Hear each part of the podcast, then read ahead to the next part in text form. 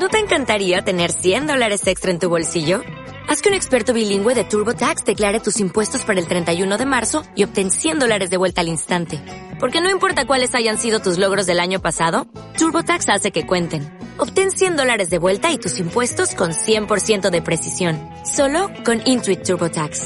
Debes declarar para el 31 de marzo. Crédito solo aplicable al costo de la presentación federal con TurboTax Full Service. Oferta sujeta a cambios o cancelación en cualquier momento.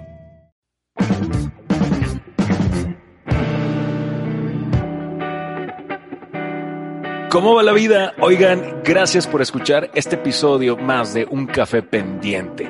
Este episodio es muy especial porque vamos a hablar de equilibrio, vamos a hablar de algo que nos cuesta e incluso yo creo que a la persona más elevada en muchos sentidos puede que todavía le esté doliendo esa parte del equilibrio entre la vida profesional y la vida personal.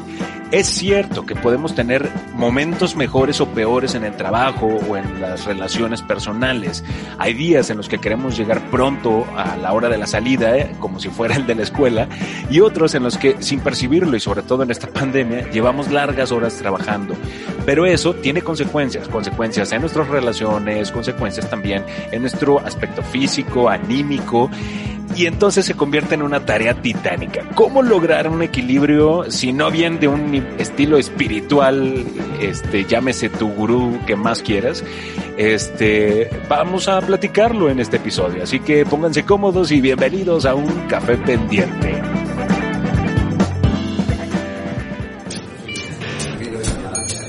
La vida se hizo para compartir. Todos los días tenemos nuevas experiencias, con nuevos retos y nuevas personas que se convierten en parte de nuestra historia. Nos inspiran, algunos nos ayudan y otros nos orientan. Aquí no importa el idioma o el país. Al final, todos somos parte de esta plática. Soy David Uribe y hoy tenemos un café pendiente.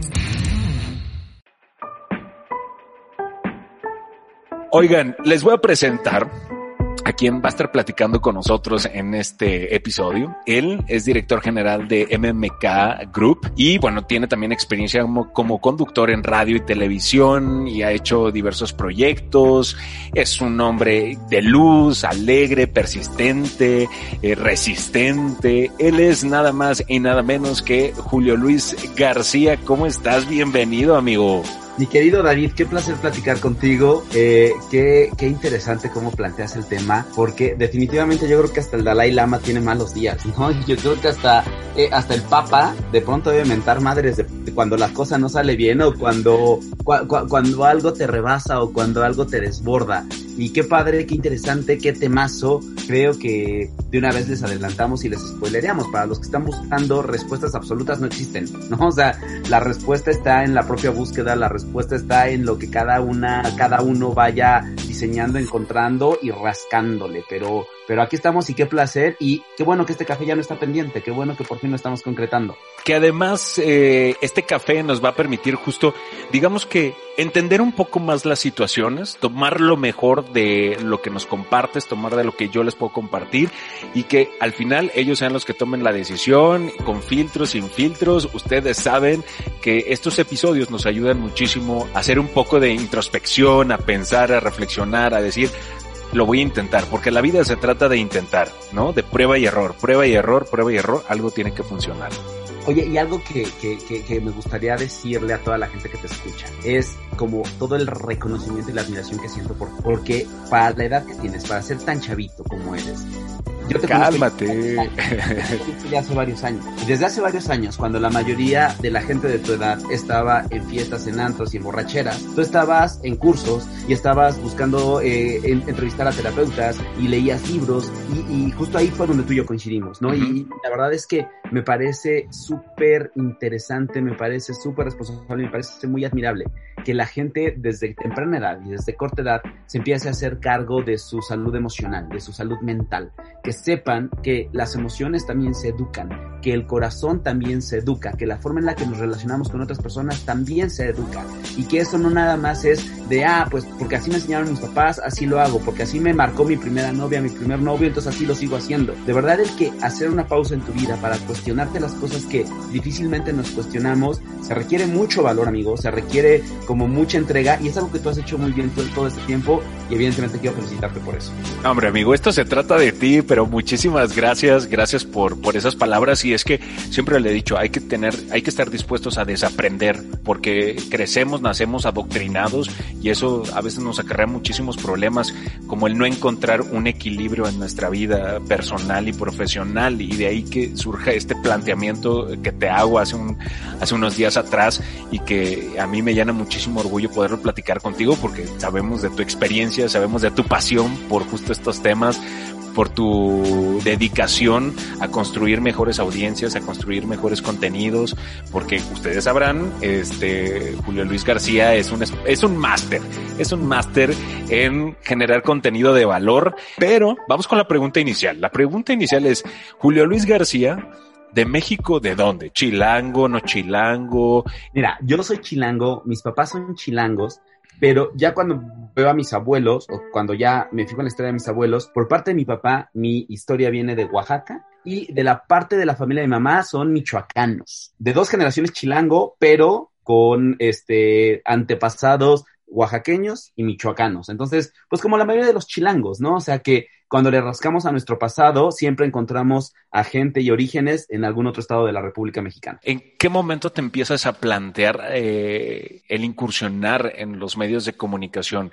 Mira, híjole, esa, es una historia bien chistosa que he contado pocas veces, la, la verdad, pero está bien bonita. Cuenta la leyenda, cuenta mi mamá, cuenta mi familia, que siempre lo supe. Era el típico niño que de 6, 7 años se ponía frente a la tele y cantaba y bailaba y conducía y hacía y recuerdo que desde los 8, 10 años que ya tenía más conciencia, jugaba a poner música en, en, una grabadora chiquita que tenía, que me habían regalado, y tenía cassettes, y me encantaba poner música, y, y me encantaba jugar a hacer radio. Siempre el radio para mí fue como, como una cosa impresionante que siempre me cautivó.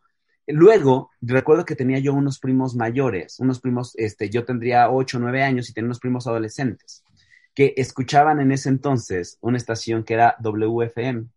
Y una vez, cerca de la Navidad, estando en casa de mis primos, escucho una especie de radionovela que se llamaba El Pavo Asesino, que fue una creación de Alejandro González Iñárritu y Charo Fernández y Martín Hernández y Marta de Baile.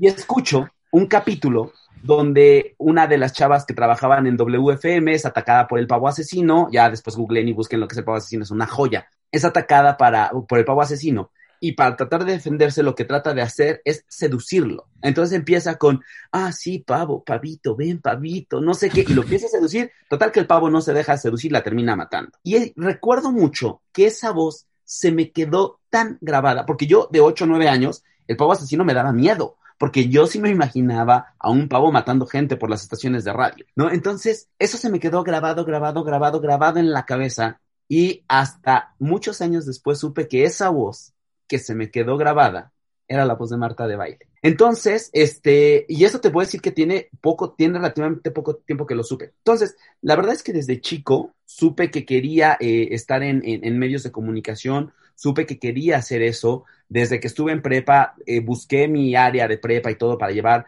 talleres de comunicación, para llevar, este, pues como ya sabes, como todos los talleres de periodismo, como todo lo que me fuera enfocado hacia cómo mantener eh, y cómo hacer comunicación.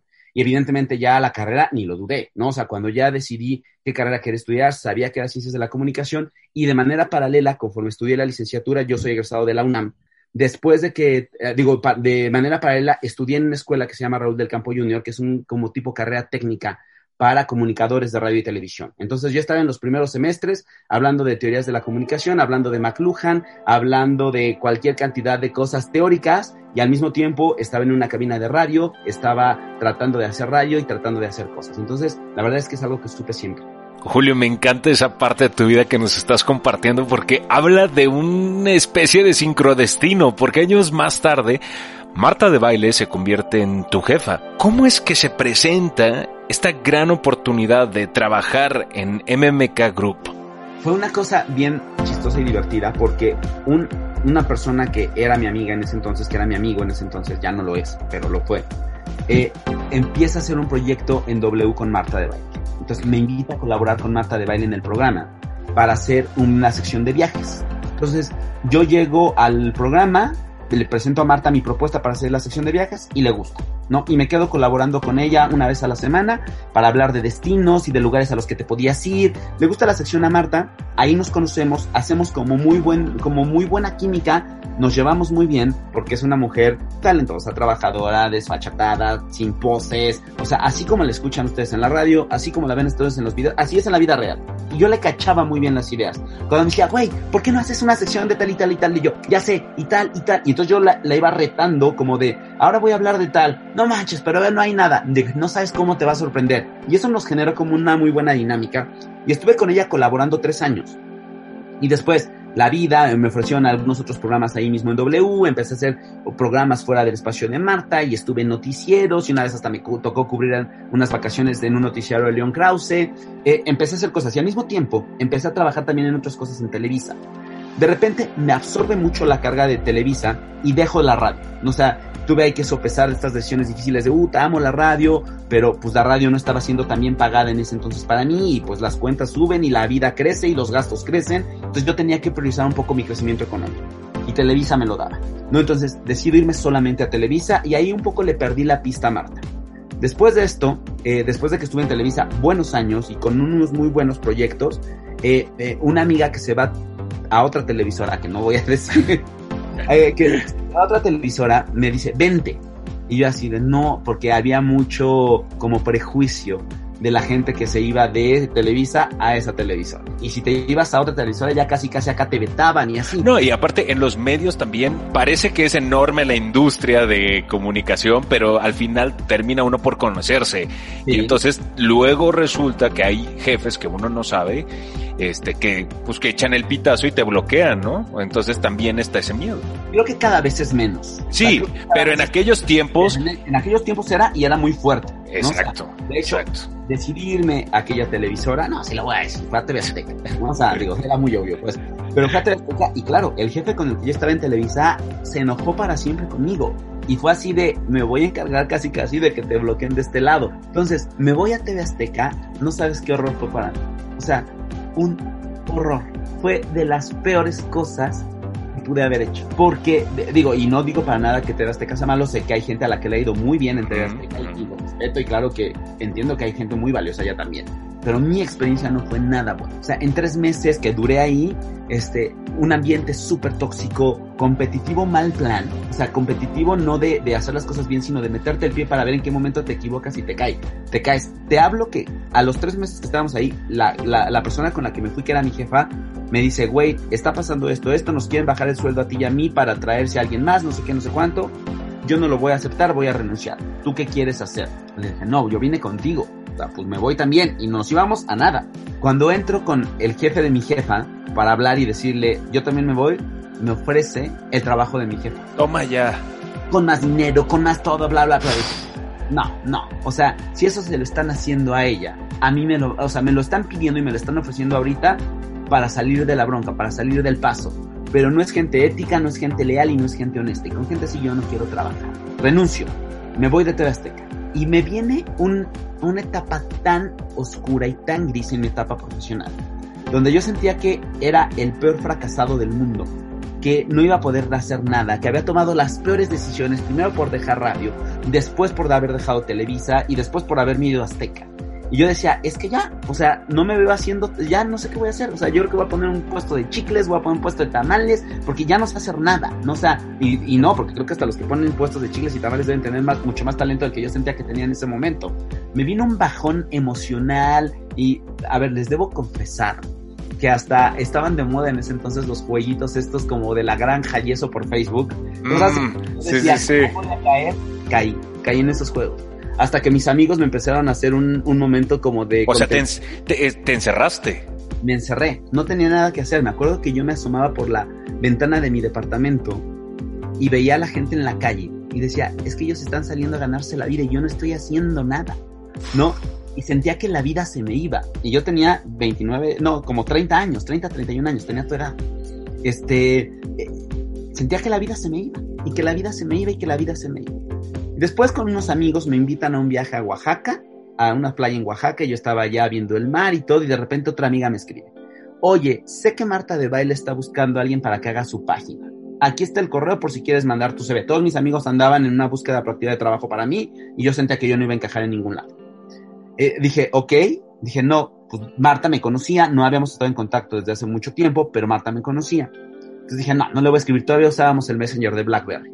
Le escribo por el Messenger de BlackBerry, hey, ¿qué onda? ¿Cómo estás? Y Marta siempre linda y generosa y cariñosa conmigo. Eh, ¿Qué onda? ¿Cómo estás? Bien, no sé qué, no sé cuándo. Le dije, oye, ¿qué estás buscando a alguien? ¿Para qué o qué? A ver, cuéntame. Y Marta lo cachó inmediato. Y me dice, ¿en qué estás, qué estás haciendo? Y yo, no, ahorita estoy en un, en un break profesional, estoy viendo si me doy un año sabático y me voy a Barcelona y estudio una maestría o a ver qué hago. Y me dice, no, no, no, no, ni madres. Nos vemos mañana en mi oficina. Yo, no, es que ahorita estoy en, eh, de vacaciones, no sé qué, regreso la próxima semana. Ah, cabrón, no sé qué. Bueno, nos vemos. ya me cuenta que tenía la idea de, en ese entonces Marta, MMK, lo que soy MMK, solo era Bebemundo. Y solo tenía la revista y el sitio de Bebemundo. Le dije, ¿pero qué quieres lanzar una página de internet? Y me dice, sí, le dije, pero Bebemundo ya existe. Me dijo, no, no, no es la de Bebemundo, es la mía, martadebaile.com. Y yo, ah, órale, ¿y qué estás buscando? Me dije, quiero, me dice, quiero alguien como tú. Quiero alguien que sepa que ni muerta voy a decir pantaletas, sostén y cabello. Quiero que sepa cómo hablo, quiero que sepa cómo pienso. Y creo que el tiempo que tú y yo trabajamos juntos lo hicimos muy bien. Vente. Y yo, pero yo no soy experto, yo no sé programar, yo no sé. Me dijo, no importa, lo que quiero es una figura de editor, quiero alguien que cure el contenido, que no sé qué, no sé cuánto.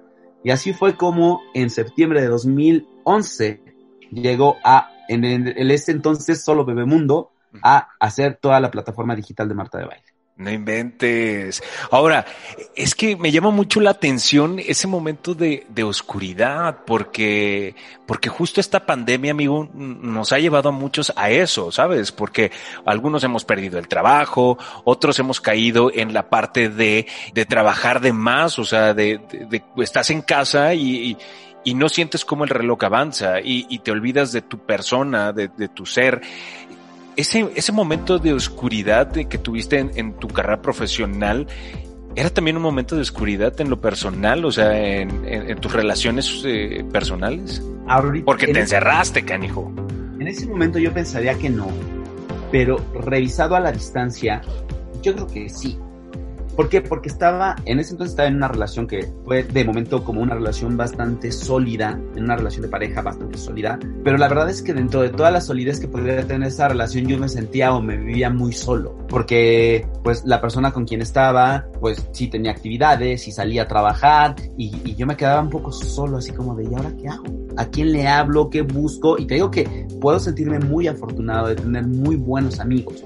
Y todos mis amigos estaban de verdad preocupados y abocados en conseguirme trabajo. Entonces, uno me daba un proyecto de una cosa, otro me daba otro proyecto de otra cosa y otro, y ahí me iban pagando una lanita, y eso me iba sirviendo un poco para ir saliendo de, de las obligaciones del día a día, pero la realidad es que, que no tenía nada, nada concreto. La relación en ese momento, pues, ahí estaba, era una relación sólida, pero ahora que lo veo a distancia, pues era una relación que, que, que, que no era lo suficientemente solidaria, lo suficientemente complementaria y lo suficientemente cómplice como para poder acompañarme en esos momentos que, que, profesionalmente estaban siendo tan duros y tan, tan pesados y tan cuesta arriba para mí, ¿no? Y ahora inicias tu relación laboral con, con Marta de baile y en tu relación personal, esa, esa relación tóxica que estabas llevando, eh, ¿la terminas también o qué onda? No, todavía la llevé unos años. Digamos que uno se distrae, ¿no? O sea, cuando la cosa se empieza a componer, tienes algo de qué distraerte y algo en qué enfocarte. Entonces me, me, me, me, empezó a, me empecé a absorber por el nuevo trabajo y yo estaba muy contento creando y generando y lanzando la plataforma.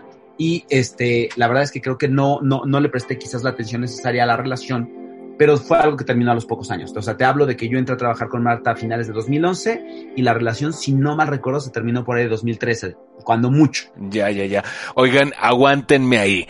Aguántenme unos segundos porque antes de seguir con este café pendiente que se está poniendo muy sabroso, es importante que escuches esto.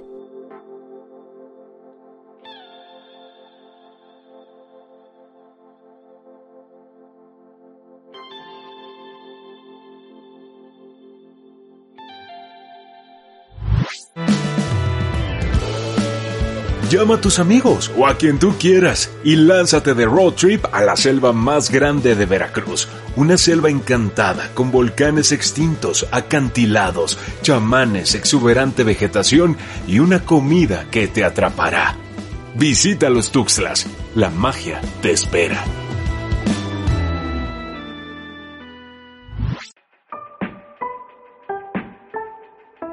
Se los dije, es momento de viajar por Veracruz y recuerden que la aventura los está esperando en visitalostuxlas.com.mx donde vas a encontrar toda la información para organizar tu viaje.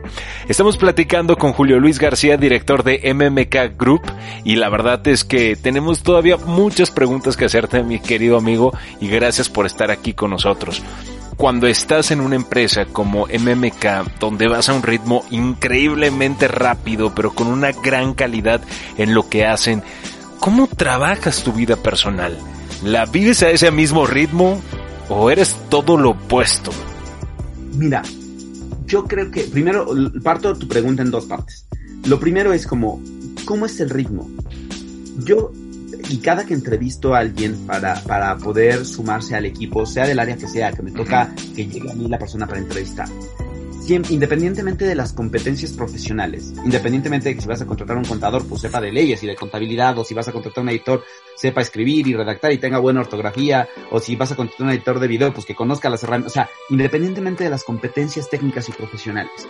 Siempre que entrevisto a alguien me gusta hablar de los momentos de vida. ¿Por qué? Porque creo que tiene que ver con eso, tiene que ver con, con, con cómo compones o dónde está tu momento de vida. Claramente, un alma libre, un alma que quiera venir a trabajar un par de días a la semana e irse a, a pensar y a, o sea, alguien que tenga como alma de, de estos escritores que, que, que, escribían en las revistas hace 20, 30 años, ahorita no podría trabajar en MMK. ¿Por qué? Porque efectivamente trabajamos a una velocidad impresionante. O sea, tenemos, si de algo me puedo sentir profundamente orgulloso de la compañía que dirijo, es que somos un gran cuartel de bomberos. O sea, pónganos un incendio y lo apagamos, ¿no? Sea, pónganos el que sea y lo apagamos. Pónganos el reto que esté enfrente y lo apagamos. Y lo hacemos y lo sacamos adelante. A veces mejor, a veces con áreas de oportunidad, pero siempre lo sacamos. Siempre encontramos la manera de cómo salir adelante con las cosas. Y eso requiere ser muy apasionado de las cosas que hacen. Y algo que dice Marta mucho y que yo coincido y aquí es donde se conecta con la segunda parte de tu pregunta que tiene que ver con lo profesional, es que uno es como es.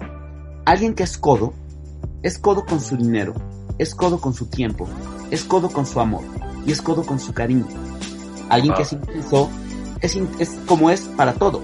Es intenso en el trabajo, es intenso en sus relaciones, es intenso en la cama, es intenso con su dinero, es intenso con todo. Y yo soy intenso. Y Marta es intensa. Y en esa oficina vivimos un club de locos intensos, obsesionados por las cosas, porque viene un Master Moa, que es un evento que hacemos, cada, no lo hemos hecho ya dos años por el tema de la pandemia, pero, pero nos urge volver a hacerlo. Pero es un evento que, que de verdad nos saca chispas del cerebro, porque no hay cosa más bonita que ver a la gente reunida ahí escuchando a Ismael Cala, a Mario Guerra, a Tere Díaz, a Namar Orihuela, a Enrique Tamés, a la gente que hemos traído para que venga y hable. Y cuando al final del Master te tocó estar a ti en alguno, se te acerca a la gente, porque evidentemente ahí la estrella es Marta y la famosa es Marta. Pero la verdad es que Marta tiene este don que como buena estrella eh, salpica salpica luz y salpica magia y salpica, eh, salpica lo que es. Entonces, claro que a los que estamos cerca también nos toca, ¿no? O sea, nos toca mucho de eso. A mí me ha tocado que en los Masters MOA al final la gente se te acerca y quiere platicar contigo y quiere tomarse una foto y hasta te piden un autógrafo que de pronto me da más pena a mí, como de, ¿cómo no? No me pidas, vamos a abrazarnos y tómame una, y toma, tomémonos una foto y somos amigos y ya. Pero la verdad es que eso no tiene precio. Y cuando ya estamos en ese momento del día que acaba Master MOA, y que la gente se fue contenta y después platicaste con 10, 20, 50, 100 personas y todas te dijeron, gracias porque esto me sirvió para tal, para tal, para tal, porque cambié esto, porque entendí esto, porque mi vida va a ser diferente. A partir de esto, todo valió la pena. Pero ¿qué hay cuando eso se apaga o cuando la luz del escenario se apaga? Como director, como comunicador, ¿qué pasa cuando se apaga la luz y estás en casa? Ahí creo que por eso te digo que eh, uno es como es, ¿no? Y así como, como yo puedo ver que todo lo que me pasó en las estaciones de radio, en los programas de radio, en Televisa y en TV Azteca, llegó únicamente para formarme en mi criterio, en mi toma de decisiones, en mi toma de recursos para, para encontrar, te puedo decir, uno de los trabajos de mis sueños como es el que estoy haciendo ahora, me, me, me permite ejercer algo que es en lo que más creo, que es cuidar a la gente. Para mí mi prioridad es mi equipo. Son las 60 personas que trabajan conmigo. Son las 60 personas a las que veo todos los días. Porque si ellos están bien, sé que van a hacer bien su trabajo. Entonces, cuando vino esto de la pandemia, platicando mucho con Marta, que además compartimos ese criterio, yo le decía a Marta, a ver, se va toda la gente a la casa, a, a, trabajar a sus casas, hagamos lo que tengamos que hacer, pero en esta empresa no vamos a bajar un peso de sueldo y no vamos a correr a nadie y yo me encargo de ver cómo le hacemos. Y la verdad es que Marta me dijo, totalmente, totalmente, la prioridad es nuestra gente, hay que mandarlos a trabajar a todo mundo en su gente, a su casa. Es muy sabido que prácticamente todas las empresas de comunicación o la mayoría de las empresas de comunicación recontaron sueldos en un 30 o hasta 50% durante muchos meses, liquidaron a un chorro de personas. Y nosotros afortunadamente no tuvimos que hacerlo porque cuidamos a la gente. ¿Eso cómo se conecta con la parte profesional? Digo, con la parte personal, perdón, y de relaciones personales. Que pasa lo mismo. Hoy sé que todo lo que me pasó en mis primeras relaciones, en estas relaciones que te decía, la primera como tóxica, tormentosa, bla, bla, la segunda como estable pero ausente, etcétera, etcétera, solo me llevó a ir perfeccionando lo que yo quería hacer en una relación. Y además el estar en contacto con todo el contenido que estoy en contacto de manera permanente con los especialistas, no te lleva más que a obligarte a encontrar una mejor versión de ti, a saber que en la relación que, que estés o en la relación que decidas no estar, es porque te vas a encargar de compartir la mejor versión de ti, lo mejor que hay en ti. Y si por algo no estás dispuesto, no estás disponible, no estás en posibilidades de compartir lo mejor que hay en ti, no es culpa del otro. Uno tiene que hacer su chamba, hacerse responsable, agarrarse los pantaloncitos y decir, no estoy en mi mejor momento, no puedo estar en una relación en la que no voy a estar en mi mejor momento compartiendo lo mejor de mí. Esto de es que tú me hiciste esto, es que tú me haces esto, es que tú me provocas esto, cero. De las cosas más bonitas que me han dicho los terapeutas es, nadie te provoca nada. Uno decide lo que uno quiere sacar con otra persona. Y me pasa lo mismo personal. ¿No has sentido presión? Porque presión en el sentido de, de decir, denme chance, quiero ser un poquito, este, no sé, eh, ¿sabes? Quiero equivocarme, quiero regarla, quiero, quiero cagarla. ¿No has, sentido presión? No, fíjate que no, que todo lo contrario, porque, a ver, vaya, nadie es perfecto, y yo más que nadie lejos de ser perfecto, pero, pero justo el, el, el camino a la, a la conciencia, el camino al autoconocimiento, te permite saber dónde estás parado y te permite estar parado en tus momentos de imperfección, te permite estar parado en tus momentos de oscuridad, te permite estar en tus momentos de flaqueza, te permite estar en tus y, saber que estás ahí, ¿no? Y, y cuál es la diferencia que tienes la conciencia para saber que estás en un momento de flaqueza, que estás en un momento de oscuridad y que no es culpa de nadie más. No es culpa del trabajo, no es culpa de tu pareja, no es culpa de tus amigos, no es culpa de tu entorno. Es donde estás, y a veces hay muchas causas, muchas eh, cosas que lo pueden provocar, hay muchas eh, cosas que lo pueden acelerar, hay cosas que lo pueden intensificar, pero al final ahí estás. Y entonces lo que uno toca, así como se atraviesa un duelo, así como se atraviesa una pérdida, así como se atraviesa algo, es atravesarlo, es atravesarlo. O sea, uno va a atravesar una calle donde cuando está lloviendo y por más que brincas, corres, te vas a mojar.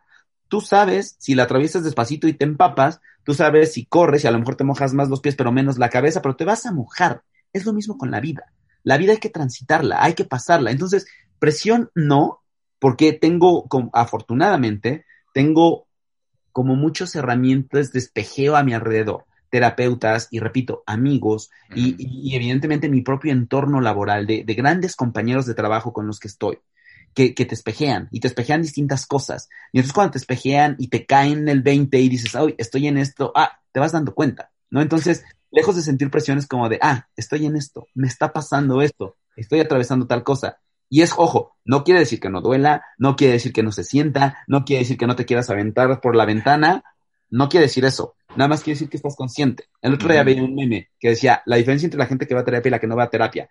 La que no va a terapia, no sé por qué estoy triste la gente que va a terapia, sé por qué estoy triste. Ay, ay, ay, ay, ay. Oye, pero eso habla de que, justo, eres más consciente, pero...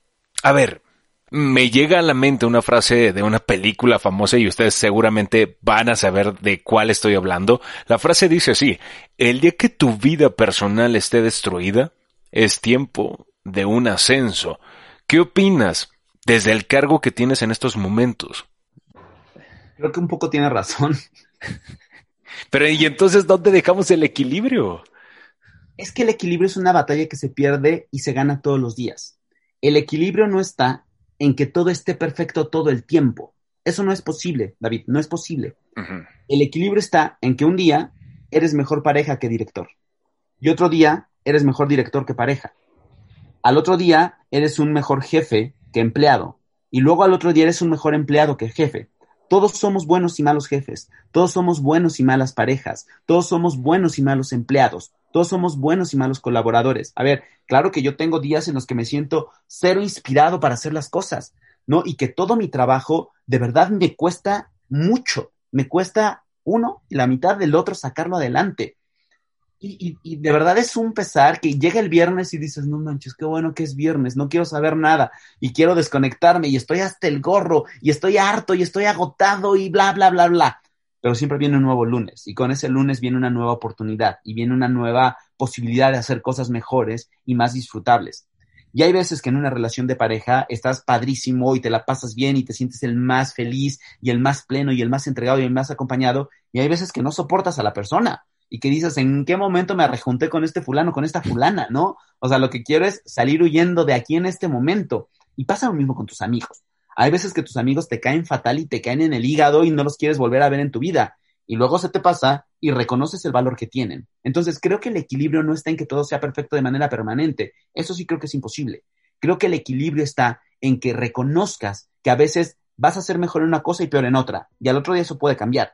Y al otro día eso puede cambiar. Y creo que la conciencia te ayuda a saber cuánto tiempo llevas siendo el mejor en algo y cuánto tiempo llevas siendo el peor en algo y sobre eso tomar decisiones. Wow, qué increíble, amigo. Yo reconozco, pues justo eso, eso de ti, reconozco ese poder para, para, para sobrellevar las cosas a pesar de lo que está a tu alrededor.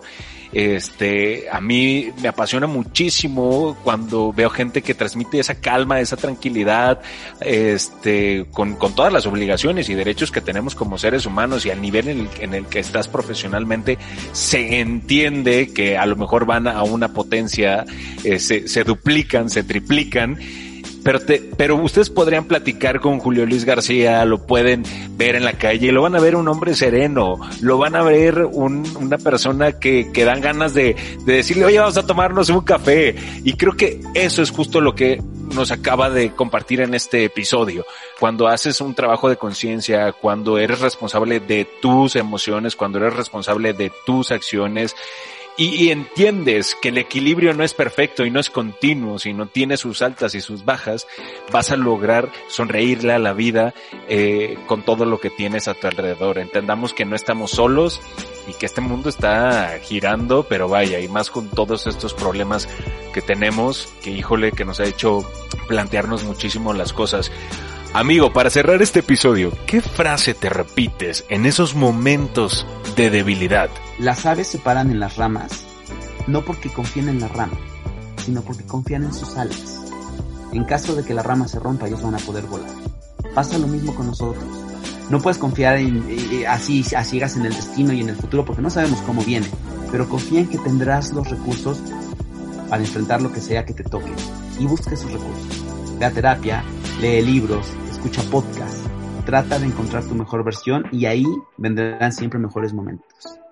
Bravo por eso, amigo. Celebro tu vida, celebro tu filosofía de vida, celebro que la vida nos haya puesto en este, en este canal, en esta sintonía y celebro muchísimo tu humildad para compartir lo que sabes. De verdad que muchísimas gracias. Y si ustedes quieren también eh, seguir a Julio Luis García, lo pueden hacer. ¿En dónde, amigo? Pues estoy en todas las redes sociales, estoy como arroba Julio Luis García, en Instagram, Facebook y en Twitter. Realmente la que más utilizo en este momento es Instagram, entonces por ahí hablamos, por ahí nos vemos. Y yo también celebro todo lo que haces, David. De verdad es que eres un chavo admirable, eres un chavo chambeador, chambeador, chambeador obsesivo y entregado y muy, muy, muy, muy talentoso y sé que no puede más que irte cada vez mejor. Te mando un abrazo fuerte y de verdad un placer siempre platicar contigo. Muchísimas gracias Julio, nos quedamos con un café pendiente, gracias por, por esas palabras y ya saben ustedes, como dice Julio y como nos compartió en un momento de la plática, haz lo que tengas que hacer para ser el mejor y para que mantengas esa paz en, tu ser. De verdad que tenemos que seguir siendo adultos responsables de nuestros sentimientos, de nuestras emociones. No se apaguen si están en un momento de oscuridad. Échenle ganas, si están en un momento de felicidad, échenle ganas, compártanlo, que el universo siempre les tiene preparado muchísimas cosas mejores. Soy David Uribe y no se olviden de suscribir, eh, suscribirse a este podcast, de compartirlo y sobre todo de escuchar el siguiente episodio. Adiós.